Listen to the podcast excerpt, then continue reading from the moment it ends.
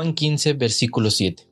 Si permanecéis en mí, mis palabras permanecen en vosotros, pedid todo lo que queréis y os será hecho. Nosotros como adolescentes, como jóvenes o en nuestra vida diaria, normalmente nos enfrentamos a adversidades, nos enfrentamos a problemas, nos enfrentamos a gigantes, a diversas situaciones que normalmente son complicadas. ¿Por qué es de importante estar pegados a la palabra de Dios, estar pegados a la Biblia en medio de momentos difíciles?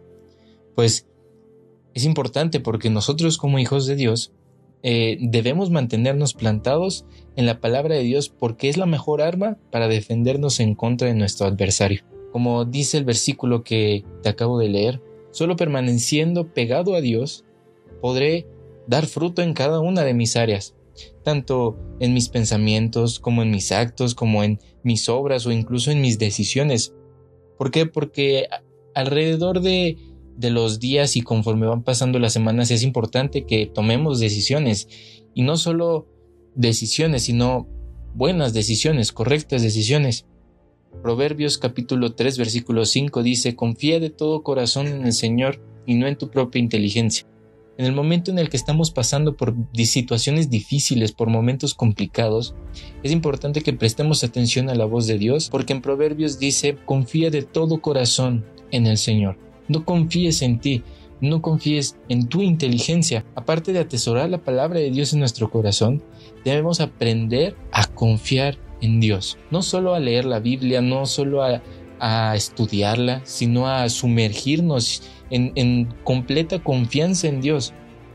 Pero no podremos entender lo que Dios quiere hacer en nuestras vidas en ese momento determinado si no estudiamos y si no nos sumergimos en la palabra de Dios y pasamos tiempo en comunión con Él, en oración con Él. Proverbios capítulo 3 versículo 6 dice, Busca su voluntad en todo lo que hagas, y Él te mostrará cuál camino tomar. En medio de nuestras situaciones difíciles, busca que primero se haga la voluntad de Dios para que Él te muestre qué camino tomar. En la Biblia está la historia de un personaje que en el momento en el que decide prestar la atención a la voz de Dios, Dios le da su propósito. Hablo de Moisés.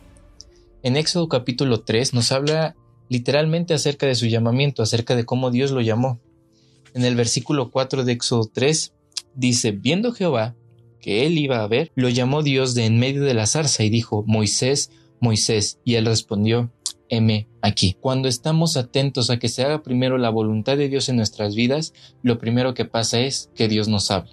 Y Dios nos habla por nuestro nombre, así como le habló a Moisés. Versículos más adelante, el versículo 7 de Éxodo 3 dice, Dijo luego Jehová, bien, he visto la aflicción de mi pueblo que está en Egipto, y oído su clamor a causa de sus exactores, pues he conocido sus angustias. Después de que Dios reconoce a Moisés y lo hace ver que sabía quién era, le da una visión. Que la visión es, he visto la aflicción de mi pueblo. Le está diciendo que Él conoce por lo que estaban pasando. Dios conoce los momentos difíciles por los que estamos pasando. Entonces, ¿qué es lo que sigue? El versículo 12 dice, y Él respondió, ve, porque yo estaré contigo, le dijo Dios a Moisés, y esto te será por señal de que yo te he enviado cuando hayas sacado de Egipto al pueblo, serviréis a Dios sobre este monte. Dijo Moisés a Dios, he aquí que llego a los hijos de Israel y les digo, el Dios de vuestros padres me ha enviado a vosotros. Si ellos me preguntaren, ¿cuál es su nombre? ¿Qué les responderé?